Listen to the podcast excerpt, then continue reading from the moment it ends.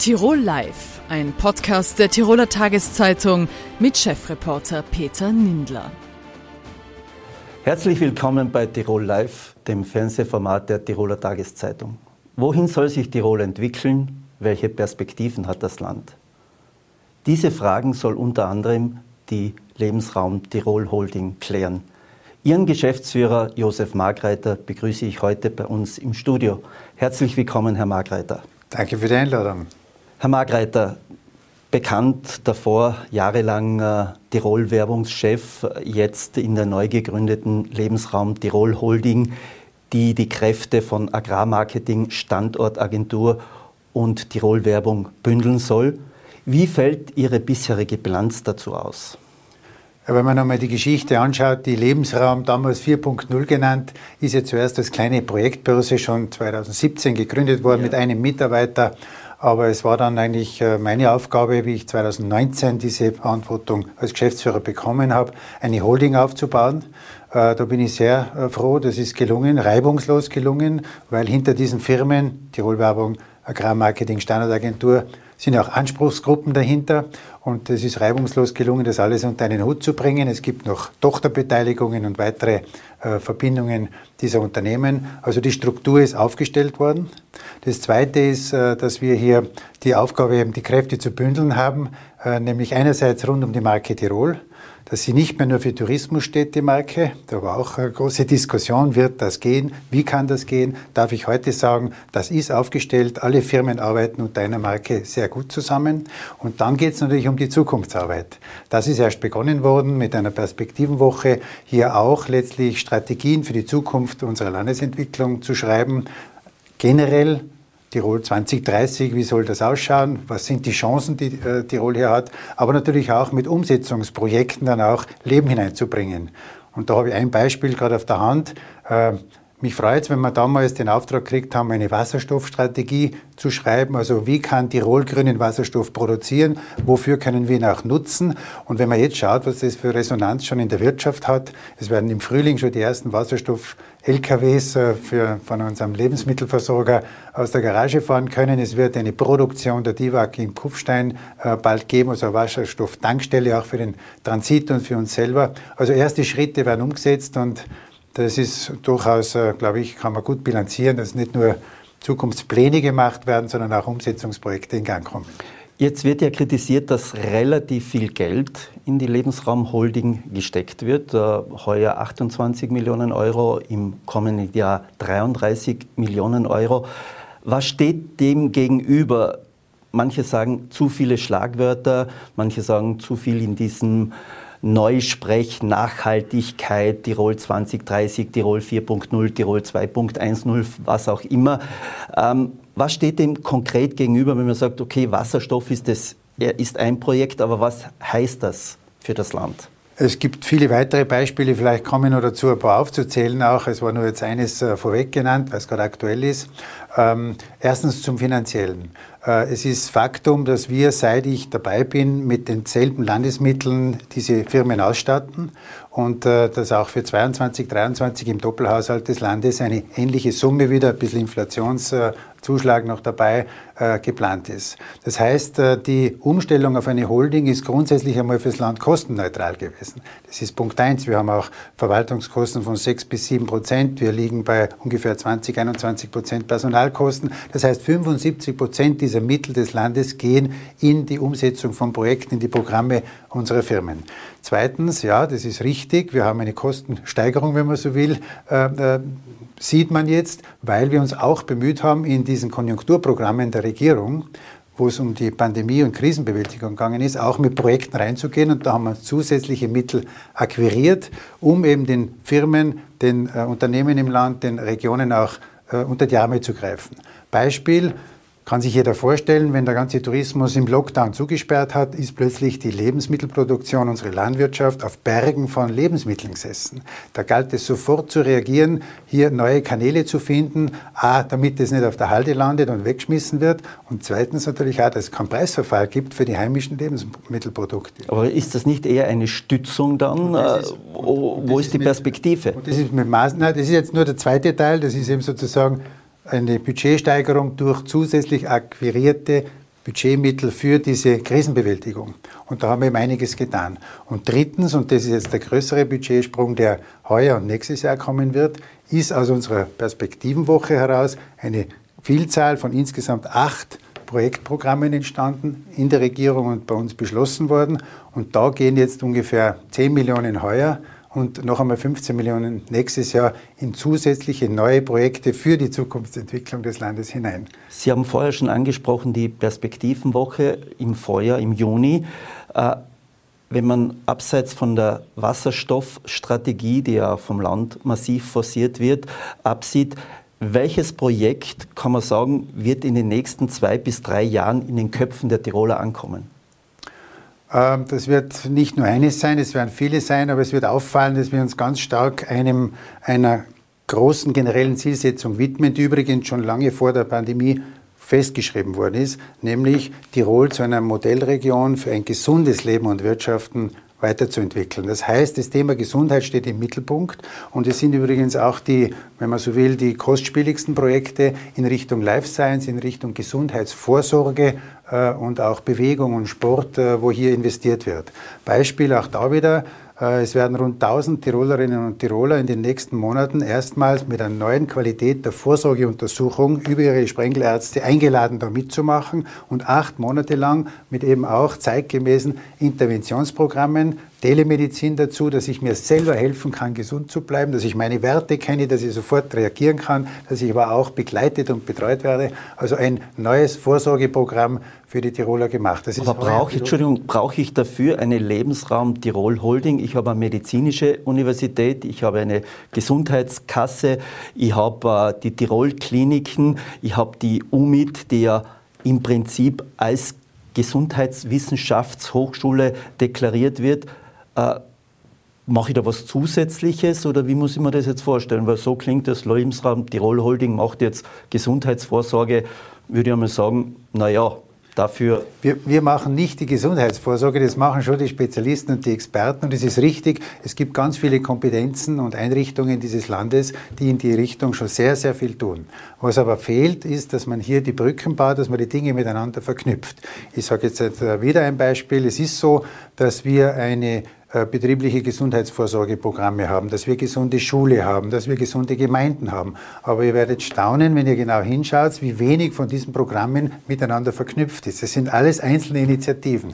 Und unsere Aufgabe ist es, nicht nur einerseits zwischen Wirtschaft und Wissenschaft besser zu verbinden, also diesen Campus Tirol für die Landesentwicklung noch viel besser einzusetzen, da habe ich wieder Beispiele dafür, sondern in dem Fall eben auch bestehende Initiativen zu verknüpfen und dann vor allem Programme und Projekte für den Konsumenten zu machen. In dem Fall eine neue Qualität einer Gesundheitsvorsorge telemedizinisch begleitet. Da gibt es auch neue Möglichkeiten dafür. Und das ist jetzt ein Projekt, das heuer startet, zuerst als Pilot und dann natürlich landesweit ausgerollt werden soll, damit man in allen Arztpraxen sowas dann auch kriegen kann. Jetzt einmal mit 1000 Leuten wird begonnen.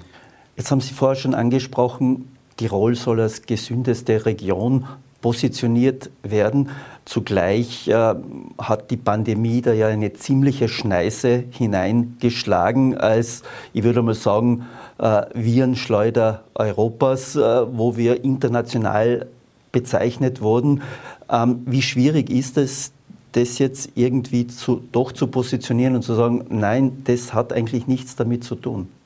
Einerseits hat uns das alle wehgetan äh, und da hat Tirol nicht immer gute Figur gemacht in dieser ganzen Phase, äh, von außen betrachtet natürlich. Äh, aber andererseits muss ich sagen, ist das jetzt genau fast ein Glücksfall, dass sich die Menschen, unsere Gesellschaft so stark wie noch nie um die eigene Gesundheit kümmert. Gesundheit ist so wichtig geworden jetzt plötzlich für alle und da haben wir große Chancen. Wenn man nämlich auf der einen Seite anschaut, wo ist Tirol neben seiner wunderschönen Natur und seiner Tourismuswirtschaft international bekannt, wo ist es gut aufgestellt, so fällt beispielsweise auf, dass wir im Wirtschafts- und Industriebereich und in der Universität sehr hohe medizinische Kompetenzfelder haben. Alleine in den privatwirtschaftlichen Unternehmen Tirols arbeiten 11.000 Leute nur in der Gesundheit und Medizin äh, äh, in diesem Bereich. Und äh, auch wenn man den Campus, also unsere Hochschulen äh, anschaut, da muss man bis nach Wien fahren, bis man wieder einen Standort findet, wo so viel medizinische Forschungskompetenz beieinander ist. Das heißt, Tirol kann sich hier sowohl mit bestehenden Wirtschaftsbereichen, eben einer Life Science Industrie und eben der Forschung äh, ähm, nicht nur behaupten, sondern absolut ein Stockerplatz um hier. Aber kommt, was kommt dabei raus? Glauben Sie wirklich, dass sich da mehr Unternehmen deswegen ansiedeln oder sehen Sie da bisher ein Defizit? Also zwischen das Hammer, das können wir bieten, aber bis jetzt war man zu wenig attraktiv für Firmen, sich hier anzusiedeln und das zu nützen, dieses Potenzial unsere Attraktivität hier äh, mit neuen Innovationen, mit Startups, wie es heißt, äh, oder eben auch äh, Weiterentwicklungen in Tirol zu bleiben, diese Attraktivität, die muss gesteigert werden. Die Potenziale, sprich das Fundament aus Wissenschaft, Forschung, die Leute, hierher zum Studieren, zum Forschen kommen, hier starten wollen, auch weil die ganze Lebensqualität großartig ist bei uns. Dieses Potenzial ist riesig, aber es ist richtig, dass hier äh, beispielsweise, wenn man dann das erste Kapital braucht, am heimischen Finanzmarkt, es fast unmöglich ist äh, für einen jungen Unternehmer, Unternehmerin hier sein Labor, äh, seine äh, medizintechnische Produktion etc. zu starten. Aus dem Grund wieder ein Beispiel, ist es uns kürzlich gelungen, mit sehr namhaften Tirolern, Hermann Hauser oder eben auch BioNTech-Mitbegründer Christoph Huber, hier mit nicht nur ihrem nicht nur ihrer, ihrer, ihrer äh, Kooperation, sondern auch mit ihrer Investition. Die nehmen also richtig selber Geld in die Hand und das ist ein Vertrauensbeweis dann auch für Tirol, dass man hier Risikokapitalfonds, der eben derzeit noch in dem Bereich, wo wir noch schwach sind, bessere Rahmenbedingungen zu schaffen für diese Startups, für diese innovativen Entwicklungen. Zum Abschluss, wir, die Zeit ist schon fortgeschritten, muss ich Sie als Touristiker, der Sie ja jahrelang waren, fragen, hat Tirol, äh, was die Pandemie betrifft, für den Tourismus die richtigen Lehren gezogen oder stehen wir erst am Anfang? Also ich glaube, äh, die einzelnen Unternehmer in ihren Betrieben, die sind jetzt wirklich äh, schwer, schwer belastet und die haben Höchststrafe, Mitarbeiterproblematik äh, und Restriktionen aller Art. Also ganz eine schwierige Zeit für eigentlich einer unserer stärksten Wirtschaftszweige, den wir alle auch für die Zukunft, auch in der Kombination mit neuen Möglichkeiten brauchen. Das heißt, ja, hier steht man erst am Anfang. Es kann nicht mit höher, weiter, schneller und mehr äh, Kilometer etc. Äh, ist, ist kein Heil in der Zukunft zu finden. Der Tiroler Tourismus und unser Land mit ihm. Ja, wir können und müssen uns aber auch neu positionieren als ein nachhaltiges Land, ein sehr gesundes Land, wo man beispielsweise die besprochene Gesundheitswirtschaft mit dem Tourismus, beispielgebend ein Lanzerhof, äh, für natürlich hohem Level, aber auch wenn der Sportwissenschaftler jetzt plötzlich im neuen Sporthotel sozusagen tätig wird, neue Kompetenzen hineinbringen, intelligente Angebote und diese Kombination und auch neue, ein neues Bild für den Tourismus dadurch abzugeben, äh, ist sehr wichtig. Aber da nur ein kleines Beispiel am Schluss. Äh, mir freut es einfach, wenn wir gemeinsam mit der Holding, mit unserer Gruppe jetzt heimischen Regionen, Tourismusregionen helfen konnten, sich als klimafreundliche Region stärker und engagierter weiterzuentwickeln. Auch in der Nachhaltigkeitsstrategie im genau. Tourismus. Und das Kaunertal hat jetzt vor Weihnachten weltweit von der UNWTO, das ist die äh, UNO-Welttourismusorganisation ist Klassenbester geworden äh, im Sinne von nachhaltiger Entwicklung. Jetzt kann man sagen, ja, das ist klein und fein, aber trotzdem, das ist ein Signal, dass wir hier ganz vorne mitspielen können. Mit so einem Beispiel, aber als Land, sowas hat Tirol noch nicht gesehen und das tut unserem Image sehr, sehr gut. Ein Image, das wir für die Zukunft auch brauchen werden. Vielleicht eine kurze Antwort zu einer vielleicht schwierigen Frage für Sie. Braucht jeder Tourismusverband einen fixen Nachhaltigkeitskoordinator? Das kann ich jetzt noch nicht beurteilen, ist nicht eine Erfindung von uns, aber auch wichtig. Da gibt es jetzt eine Diskussion, das habe ich mitbekommen, aber Diskussionen, die wird es immer geben, wenn wir was verändern. Hier wird offensichtlich nicht nur was auf Papier geschrieben, sondern da will man was umsetzen. Gehört ausgestritten, gehört der Diskurs geführt, die richtige Lösung gefunden, so wie bei Miteinander Bergwelt, wo es ja auch um die Konflikte im Wald, am Berg etc. geht. Wenn sich alle zusammenhocken und auch da wieder sind wir gerne Brückenbauer, dann findet man die Lösungen und so braucht man es auch für den Tourismus. Vielen Dank für das Gespräch. Vielen Dank, Josef Markreiter. Danke. In einem Monat finden in Tirol Wahlen statt. In 274 Gemeinden werden die Bürgermeister und die Gemeindeparlamente neu gewählt. 506.000 Tirolerinnen und Tiroler sind wahlberechtigt. Die Pandemie überschattet auch die Gemeinderatswahlen. Im Vorfeld gab es auch politische Forderungen, die Wahlen zu verschieben. Warum das nicht passiert ist, wird uns heute unter anderem Gemeindereferent Landesrat Johannes Tratter bei uns im Studio erklären. Herzlich willkommen, Herr Tratter. Danke für die Einladung, Herr Nindler. Herr Landesrat, war eine Verschiebung der Gemeinderatswahlen wegen Corona je ein Thema? Das war durchaus ein Thema. Wir haben das sehr ausführlich äh, diskutiert. Äh, es hat ja auch von anderen Landtagsparteien die Idee gegeben. Äh, aber nach sehr ausführlicher Prüfung des ganzen Sachverhalts waren wir der Meinung, dass wir alle Instrumente haben, die man braucht, um eine Wahl ordentlich durchzuführen. Ein Beispiel zum äh, letztes Jahr, auch im Februar, am 28. Februar war es dort. Äh, 2021 haben im Kärnten zum Beispiel auch die Bürgermeisterinnen, Bürgermeister und Gemeinderatswahlen stattgefunden. Also die Instrumente sind da. Äh, ich bin mir sicher, dass die Gemeindewahlbehörden äh, das sehr gut abwickeln werden. Es zeigen uns auch Umfragen aus den jüngsten Vergangenheiten, dass mehr als 70 Prozent der Tiroler Bevölkerung sich eigentlich erwartet, dass sie die Möglichkeit haben, ihr Gemeindeparlament neu zu wählen. Also ich glaube, wir sind sowohl von den rechtlichen Gegebenheiten als auch von der Vorbereitung in den jeweiligen Gemeinden hier sehr gut aufgestellt und ich bin eigentlich überzeugt davon, dass wir eine Wahl haben, wo es keine großen Probleme geben wird. Aber sind die Gemeinden überhaupt schon so weit, dass sie das ähm, Wahl, Briefwahlmöglichkeit so stark forcieren, dass es dann auch angenommen wird? Ja, danke. Das ist eine sehr wichtige Frage. Die Briefwahl, wir sind natürlich auch der Meinung, dass es nicht jetzt erstrebenswert ist, dass am 27. Februar dann ganz lange Schlangen sozusagen vor der Wahlbehörde dann stehen, sondern dass sehr viele Bürgerinnen und Bürger dieses Angebot, das es schon lange gibt, Landtagswahlen, Nationalratswahlen, gibt es das Instrument ja schon sehr lange, auch sehr bewährt. Und wir wissen, dass die Nachfrage in den letzten Jahren sogar gestiegen ist für die Briefwahl, dass dieses Instrument auch in den Gemeinden sehr gut angenommen wird. Übrigens, was vielleicht wichtig ist, es gibt drei Möglichkeiten für die diese Briefwahl. Das heißt, ganz klassisch, ich gebe mit dem Brief zum Briefkasten, schmeiße ihn ein. Das zweite, auch möglich, auch jetzt schon möglich, ich gehe zur Gemeinde, äh, fülle das dort aus und schmeiße es dann entsprechend gleich ein. Oder ich könnte auch, wenn es sich ausgeht, am Wahltag zum Beispiel mit der ausgefüllten Wahlkarte in die Wahlbehörde gehen, einfach einschmeißen und dann wieder hinausgehen. Also ich glaube, die Möglichkeiten sind sehr vielfältig. Ich möchte mich bei der Gelegenheit vielleicht auch noch schnell bei allen, die in den Wahlbehörden und so weiter drinnen sitzen, bedanken. Ist ein großer Aufwand und sehr viele äh, machen diese Funktionen ja auch ehrenamtlich. Also herzlichen Dank für diese Unterstützung bei diesem wichtigen demokratiepolitischen äh, Anlass für diese Wahl. Sie befürchten also nicht, dass die Wahlbeteiligung sinken könnte oder sagen Sie, ja, eigentlich schon, trotz Briefwahl? Also in die Zukunft schauen kann ich leider auch nicht. Da.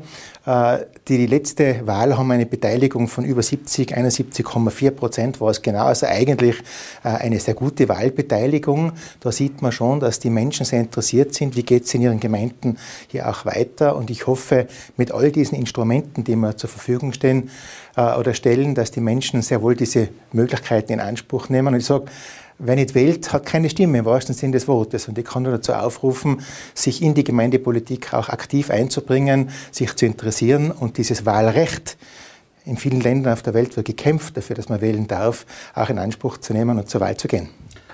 Sie haben es angesprochen, aktiv. Das ist ja jetzt, glaube ich, das größte Problem auch für die Wahlwerber. Aktiv geht es derzeit sehr schwieriges Hausbesuche, glaube ich, werden kaum gemacht. Also demokratiepolitisch die Wahlauseinandersetzung findet eigentlich nur mit Flyer oder Broschüren statt. Das kann ja auch nicht das Ziel sein. Wird das nicht, äh, behindert das nicht ein bisschen so den Prozess, wen wähle ich, wie, wer ist dann der Richtige, wenn es nicht einmal einen unter Anführungszeichen Wahlkampf gibt, der uns natürlich auch manchmal auf die Nerven geht? Mhm ja, Wahlkampf auf den Nerven gehen, Plakate schimpft jeder, warum gibt es Plakate?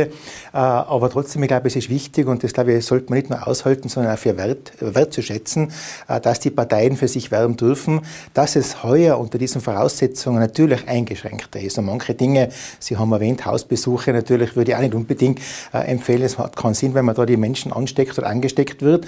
Aber man darf gar nicht glauben, wie kreativ und ich verfolge das in sehr viele Gemeinden äh, Tirols, wie kreativ hier die Kandidatinnen und Kandidaten sind, um an die Menschen heranzukommen, äh, sodass ich überzeugt bin, dass es trotzdem sehr faire Voraussetzungen sind und jeder seine Position für die Gemeinde vorstellen kann äh, und damit die Wählerinnen und Wähler wissen, welches Angebot sie in ihrer Gemeinde haben. Jetzt ist diese Wahl ja auch eine, die ein bisschen im Zeichen steht, äh, kann der Frauenanteil in den Gemeindeparlamenten oder die Zahl der Bürgermeisterinnen gesteigert werden. In Tirol haben wir derzeit 16.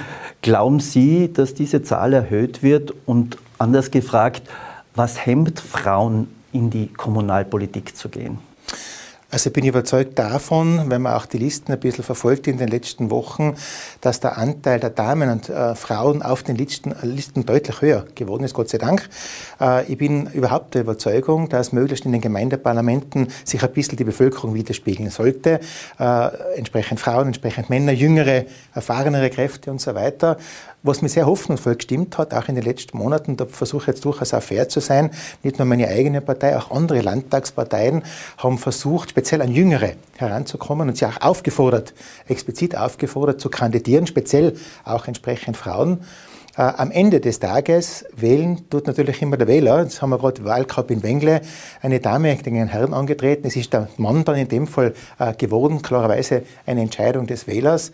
Aber ich merke schon, das Interesse äh, der Frauen generell an Politik ist an und für sich ein sehr gutes. Ich höre von sehr vielen Bürgermeistern und Bürgermeistern aus den letzten auch Wochen, Monaten mit den Gesprächen, äh, dass es oft schwierig ist, die Frauen davon überzeugen, oder zu überzeugen, dass sie dann aktiv auch in die Politik zu gehen.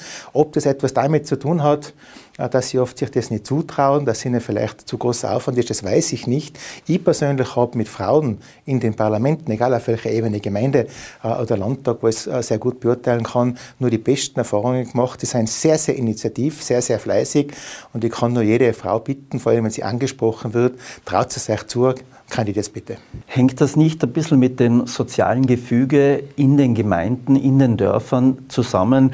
Ist doch sehr stark männlich geprägt, die Feuerwehr, die Schützen, auch viele Sportvereine. Und da werden eigentlich immer dann die Weichen gestellt, äh, dann auch gleichzeitig für den Gemeinderat. Und da sind ja eher die Männer, die dominieren, weniger die Frauen. Das Bild stimmt auch nicht mehr ganz.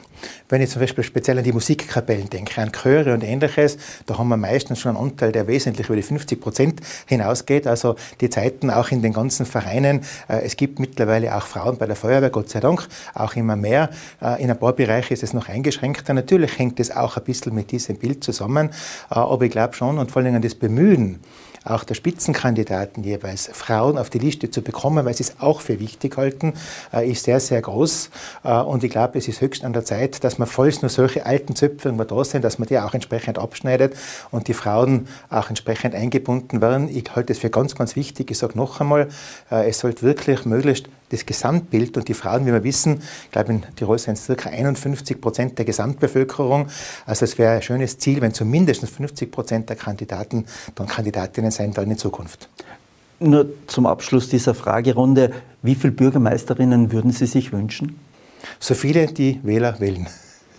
Das war jetzt eine diplomatische Antwort. Ähm, mehr, mehr auf jeden Fall. Mehr, ja. Na, da hoffen wir es wirklich, dass es mehr werden. Ähm, die Herausforderungen für die Gemeinden äh, werden immer größer. Es gibt dann auch relativ große Klagen, dass man sagt, ohne uns wirklich zu hören, bürdet man uns immer mehr äh, Verantwortung, mehr Aufgaben auf. Äh, zugleich hat die Corona-Pandemie trotz der doch relativ gut dotierten Hilfszahlungen auch zu ganz wirtschaftlichen Folgen, negativen Folgen geführt. Was würden Sie sagen, wo würden Sie die Tiroler Gemeinden derzeit einordnen im, im wirtschaftlichen Bereich und auf der anderen Seite, äh, was die Kritik äh, betrifft, äh, wir bekommen zu viele Aufgaben? Grundsätzlich sind die Gemeinden nicht nur in Tirol, ich sage immer von der Wiege bis zum Grab zuständig. Im wahrsten Sinn des Wortes, es ist so und das sind natürlich große Herausforderungen, aber auch sehr schöne Arbeit. Ich muss schon sagen, kommunalpolitisch tätig sein. Ich war selber auch Bürgermeister in Hall. Äh, ich kann das sagen, also das ist ganz eine andere Erfahrung wie die Landesebene zum Beispiel. Also grundsätzlich sind die Herausforderungen sehr groß, die die Gemeinden haben. Und das stimmt nicht in den letzten Jahren. Eigentlich muss man sagen, in den letzten Jahrzehnten haben die Gemeinden immer mehr Aufgaben bekommen und nicht immer mehr Geld. Daher bin ich schon der Meinung, dass die Entwicklung in Österreich insgesamt bei den Gemeinden so ist, dass bei den nächsten Finanzausgleichsverhandlungen, also das Geld zwischen Bund, Ländern und Gemeinden Das ist jetzt einmal bis 2023 ja, glaube ich, ist verlängert. das fortgeschrieben worden, äh, dass da diese zusätzlichen Aufgaben, die die Gemeinden ja tatsächlich für uns alle am Ende des Tages machen, besser dotiert werden sollten. Äh, und die großen Herausforderungen, oder die, die, äh, bei uns in Tirol, weil die Frage war, wie ich das einschätze, Speziell aufgrund der Hilfen der letzten zwei Jahre, da war Tirol sehr, sehr großzügig. Wir haben als einziges Bundesland massiv Geld auf, als verlorene Zuschüsse ausgeschüttet. Andere Länder haben nur Darlehen gegeben.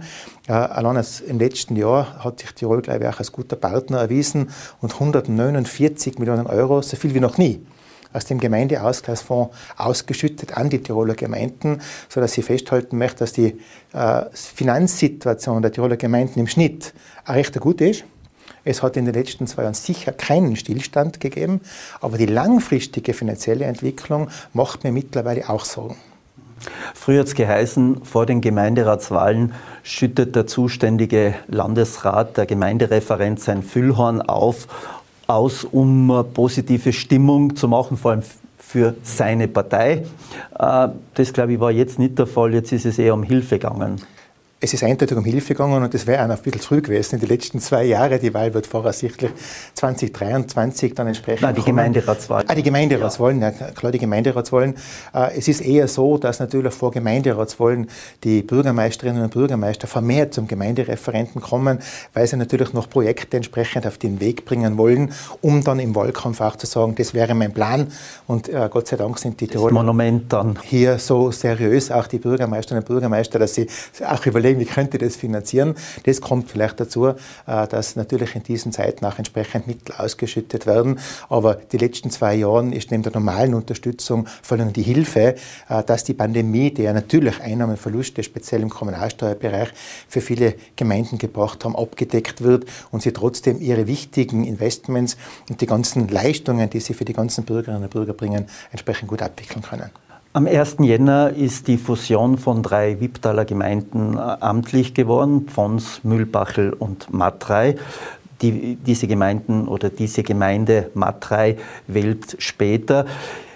Wie würden Sie sagen, ist es ein Modell für andere Gemeinden auch, diesen Schritt zu machen, der ja auch vom Land forciert wird? Also das war sicher ein Erfolgsmodell, das die drei Gemeinden und die drei Bürgermeister da gemeinsam entwickelt haben. Es gibt mittlerweile übrigens sogar aus Vorarlberg, hat man ehrlich einer der jetzigen Altbürgermeister erzählt, äh, schon Anfragen, wie sie den ganzen Prozess gemacht haben. Und ich denke schon, dass das schon ein bisschen ein Vorbild sein könnte für ganz Tirol, für viele Gemeinden, die sich überlegen, wie sollte die Entwicklung hinkünftig weitergehen.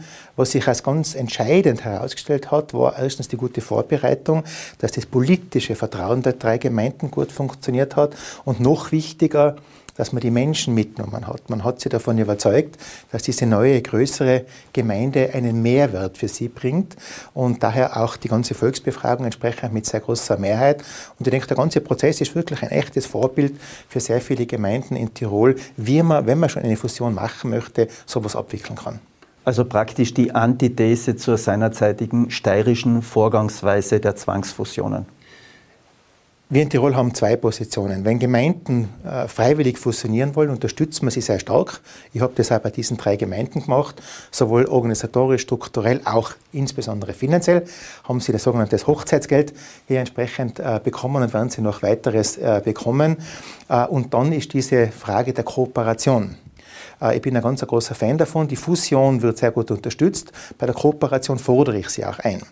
Also wenn eine Gemeinde zu mir kommt zum Beispiel und sagt, ich möchte einen Bauhof machen, dann frage ich immer, warum machst du nicht mit der Nachbargemeinde? Und wir machen auch massiv Druck wenn zwei Gemeinden gemeinsam Infrastruktur schaffen, werden sie wesentlich besser gefördert, als wenn sie es zum Beispiel alleine macht. Und das wirkt auch ganz gut, auch die Verwaltungsgemeinschaften, die wir entwickelt haben. Also da machen wir auch massiv Druck. Was ich für falsch halte, äh, ist eine Zwangsfusion, weil ich sage nochmal, ich habe schon gesagt, die wichtigsten Kriterien, das politische Vertrauen untereinander muss da sein und die Bevölkerung muss voll mit eingebunden und mitgehen.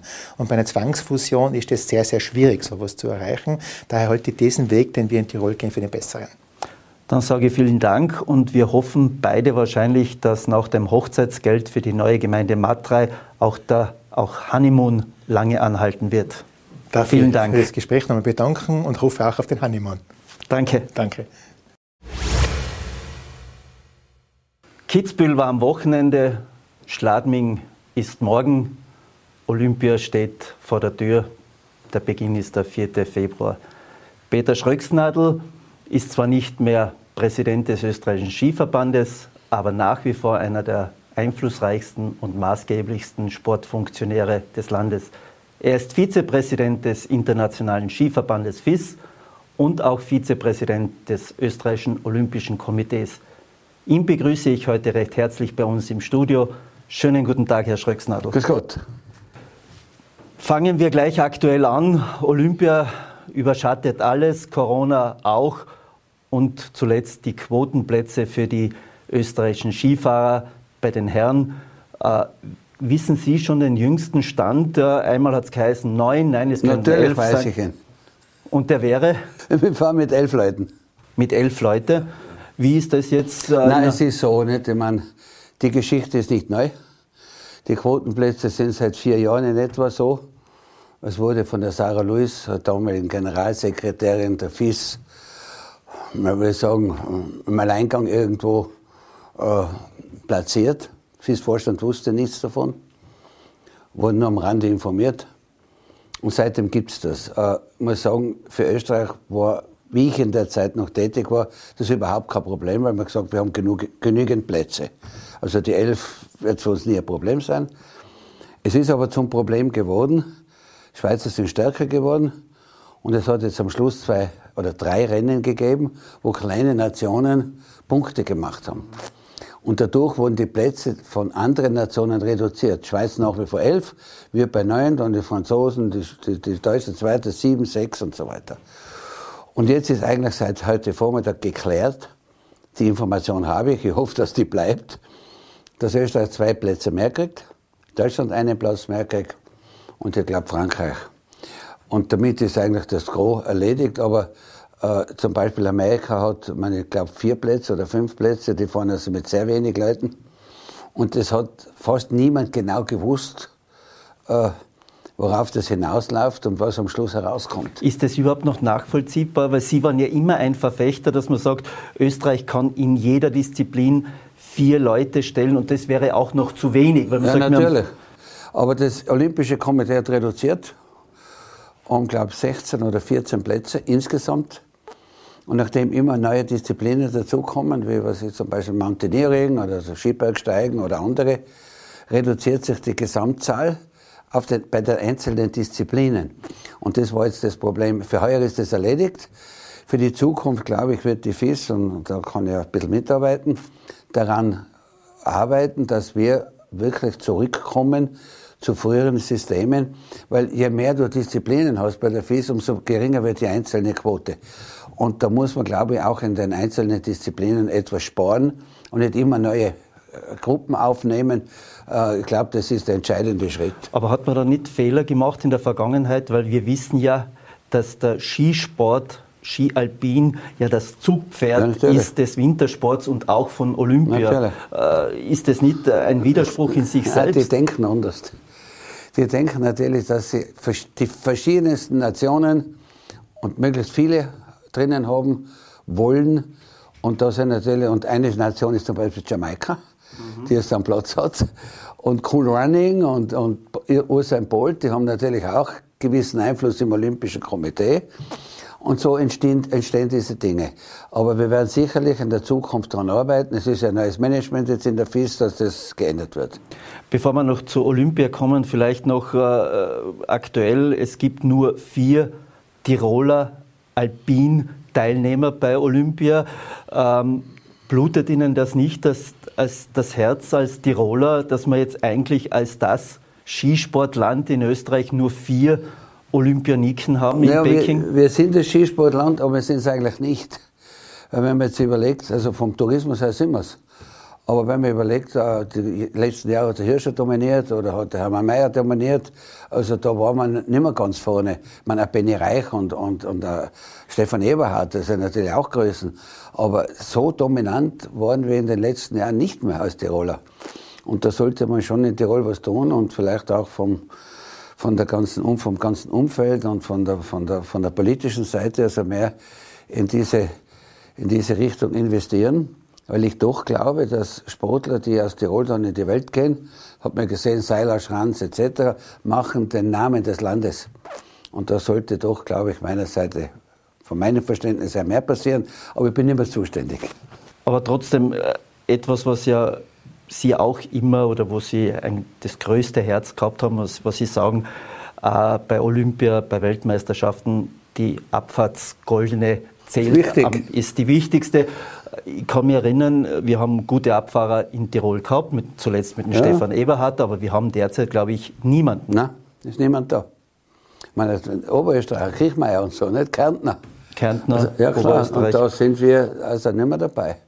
Ich glaube aber auch, dass das mit der Infrastruktur zu tun hat, weil in Kärnten hast du Innerkrems, da können die Jungen schon dort äh, Speed trainieren und es spielt auch eine große Rolle, dass du die Möglichkeiten hast seit kürzerer Zeit, und da habe ich noch also mitgearbeitet, haben wir jetzt am, am Gletscher im, im, im Ötztal auch schon im Frühwinter die Möglichkeit, Abfahrt zu trainieren.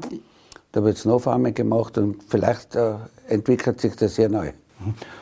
Olympia. Mit welchen Gefühlen blickt der Peter Schröcksnadel zu Olympia? Macht das überhaupt Sinn unter diesen Rahmenbedingungen? Einerseits diese ganze Diskussion, die wir jetzt gehabt haben, um Plätze, auf der anderen Seite diese ganze Corona-Pandemie. Macht es überhaupt noch Sinn, äh, Olympia zu veranstalten?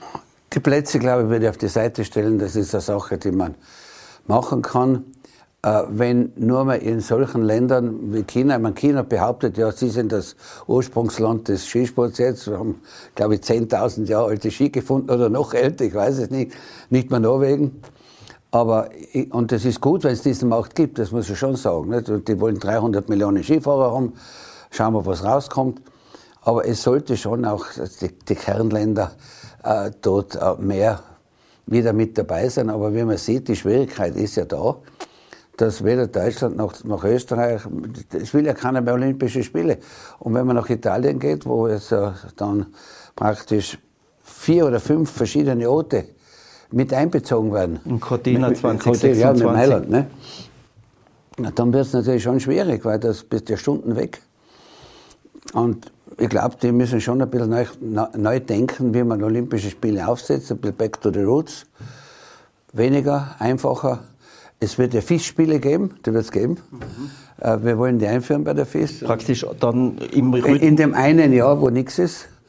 Und zwar alle Disziplinen der FIS, aber die reduziert. Zum Beispiel im Langlaufen hast du dann zwei Disziplinen, oder? Ein Marathon oder 40 Kilometer oder was immer und irgendein Sprint und damit hat es. Nicht? Also du machst also nicht die ganzen vielen Disziplinen, und damit könnte man reduzierte Spiele machen und auch sehr viel Effekt erzielen. Aber ist das nicht auch jetzt das Problem auch äh, vom Skisport? Wir sind ja verwöhnt. Wir schauen ja Skisport, wir haben noch Zuschauer, jetzt zwar nicht, aber dass es zu viel Skisport gibt. Das glaube ich nicht. Es gibt auch nicht zu viel Fußball. Wenn ich hergehe, ich schaue da, jeder schaut Champions League, Europa League, die schauen alle, schauen die nationalen Spiele zum Teil. Aber äh, das ist sicher nicht der Fall, weil die, der Fußball, der funktioniert genauso. Da hast du am, am Aber Mittwoch, da mehr Länder, die damit beteiligt auch nicht, sind. Auch nicht in Europa sind es auch nicht mehr Länder, es sind gleich viele Länder. Aber wir wissen ja, dass der Skisport hauptsächlich in Österreich, Schweiz, Italien und mit Abstrichen Deutschland. Ja, Fran nein, Frankreich, Frankreich kommt noch dazu. Norwegen, Schweden, also das ist nicht so. Also da, jetzt hat natürlich äh, äh, zum Beispiel äh, Slo Slo die Slowaken, äh, die, die Tschechen, also das, das, ist nicht so, dass das dort nicht passiert. Aber da haben wir einzelne gute, wir haben Teams. Aber der Skisport in Spanien hat immer wieder gute Skifahrer gehabt. Wunderbare Skigebiete, was man nicht glaubt, in den Pyrenäen. Und darum sage ich, also das ist eigentlich für mich kein Unterschied. Äh, man muss es noch besser machen. Und man muss halt neue Ideen, äh, glaube ich, bringen. Äh, es, es, würde man Fußball spielen jetzt, nur mal am Tag, nicht in der Nacht, also um neun, dreiviertel neun, dann möchte ich wissen, wie viele die Zuschauer hätten. Wir haben Mittag um zwölf oder um zehn Vormittag sehr hohe Zuschauerzahlen. Das heißt, der Skisport funktioniert. Und darum ist einer meiner Vorschläge, die ich da einbringen in diese Gruppe, ist, ich möchte Dienstag, Mittwoch eigentlich Slalom, Riesenslalom am Abend fahren. Weil dann hast du in der, in, in, also nicht Primetime, das wird nicht gehen am Anfang, aber wenn man sehr stark wird, geht die auch wahrscheinlich, aber von fünf bis sieben sind viele Leute schon zu Hause, dann essen, haben viel mehr Möglichkeiten zuzuschauen. Wer kann Mittag um zwölf Fernsehen schauen? Also, das ist eine Idee und die Speed primär am Wochenende. Am Wochenende. Aber was glauben Sie, jetzt haben wir in Kitzbühel haben wir die große Diskussion gehabt, äh, Beschränkung auf 1000 Zuschauer. Äh, Sie haben das im Vorfeld stark kritisiert und haben auf die Schweiz verwiesen. Ja, ich kritisiere das nach wie vor. Ich habe ja Freunde in, in, in Dänemark, äh, die haben ja 60.000 jetzt am Tag. Und dann habe ich einen von den Forscher angerufen und sage, was machst du denn? Sie sagen, jetzt gehen wir in ein Lokal, stellen eine Flasche Wein und essen was. Ich sage, dürft ihr das? Dann sage ich, das ist überhaupt kein Problem. Weil und die sagen das auch, sag, das Omikron ist nicht mehr Delta. Das ist schwächer als eine Grippe. Aber was hat die Politik falsch gemacht? Und, und ich sage, es ist schwächer als eine Grippe. Man muss auch frühzeitig die Trends erkennen, meiner Meinung nach. Und was ich für absolut falsch halte, ist dieser Testwahnsinn. Also der ist ja furchtbar. Wir machen 800.000 800 Tests teilweise am Tag. Erstens, wer zahlt das? Dann möchte ich wissen, wer verdient dran und warum passiert das? Was passiert, wenn ich 800.000 Tests mache? Jetzt sind wir wieder Risikoland Nummer eins. Deutschland haben wir als Risikoland eingestuft. Die Kinder und die Eltern mit Kindern, die nach Österreich kommen, jetzt beim Zurück in die Quarantäne. Ja, was bringt das alles? Was ist die Alternative? Die Alternative, ich teste so wie die Deutschen. Mhm. Das Robert-Koch-Institut sagt, testen nur Kranke, also die Symptome haben, und in kritischen Bereichen, Krankenhäuser etc. Wir testen die nicht. Wir testen 25 Mal mehr wie die Deutschen. Ich meine, wo sind wir denn? Wird die und, dann werden, und wir in einem, in einem Tourismusland werden dann eingestuft als Risikoland. Ich meine, das ist ja völlig falsch. Jetzt überlegen wir mal vor vier Jahren, 18, haben wir, jeder hat das mitgemacht, Grippewelle gehabt bei uns. Es sind 4000 Leute gestorben, schlimm. Bei Corona sind sie auf. Ich unterschätze die Krankheit nicht. Ne? Ich bin dreimal geimpft, bin sehr vorsichtig, trage Maske. Ich unterschätze das wirklich nicht. Aber damals sind in den Spitälern die Grippekranken am Gang gelegen oder auch in Gewächs Gewächshäusern von den Blumenhändlern. So, was ist damals passiert? Hast du eine Grippe, hat 37, 38 Fieber und gehst in die Arbeit. Da hat der Chef gesagt, du fauler Hund, wegen einer Grippe bleibst daheim. Also die Situation hat sich verändert. Und jetzt ist es so, du wirst getestet, hast nichts, bist gesund, aber du wirst weggesperrt. Und da leben wir in meiner, in meiner, in einer verkehrten Welt. Also, ich sage, das halte ich für grundsätzlich einmal falsch. Das zweite für mich, auch was in der Vergangenheit war, man fährt auf Sicht. Was heißt auf Sicht fahren? Auf Sicht fahren heißt, ich weiß nichts. So, man hat nichts getan. Man hat, man hätte können, man hinterher kann alles rein, aber ich habe das vor einem Jahr schon gesagt, das ist nichts Neues. Man hätte können die ganze Infrastruktur, Krankenschwestern, Pflege und etc. einmal besser bezahlen von vornherein. Da muss der Bund halt was investieren, damit die Länder sich das leisten können. Dann ist einmal der Ärger weg, dass ich wahnsinnig viel arbeiten muss in einem gefährlichen Geschäft und verdiene nichts. Zum Zweiten hätte man können Pflegepersonal ausbilden. Dauert eine Zeit, aber, und intensiv natürlich noch länger. Aber es wäre zum Beispiel auch ein Plan, dass ich sage, wenn solche Dinge eintreten, Okay, ich habe eine Geschäftsmann bin, dann schaue ich, wo ist die Engstelle. Jetzt muss ich Sie ein nein, bisschen sagen, nein, die, die, nein, das, das will ich sagen. Wo ist die Engstelle? Die Engstelle sind bei uns die Spitäler. So, wenn ich die Intensivpatienten nicht mehr behandeln kann, dann ist das Problem da.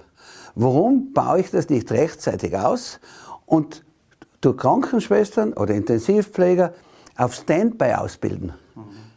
Das kann man ja. Sag, bilde die aus und falls so eine Situation wiederkommt, habe ich die und bezahle ihnen, dass sie sich immer also, äh, dem Level entsprechend ausbilden lassen jedes Jahr, zurückgreifen wie beim Militär, Reservesoldaten, habe ich das Problem nicht.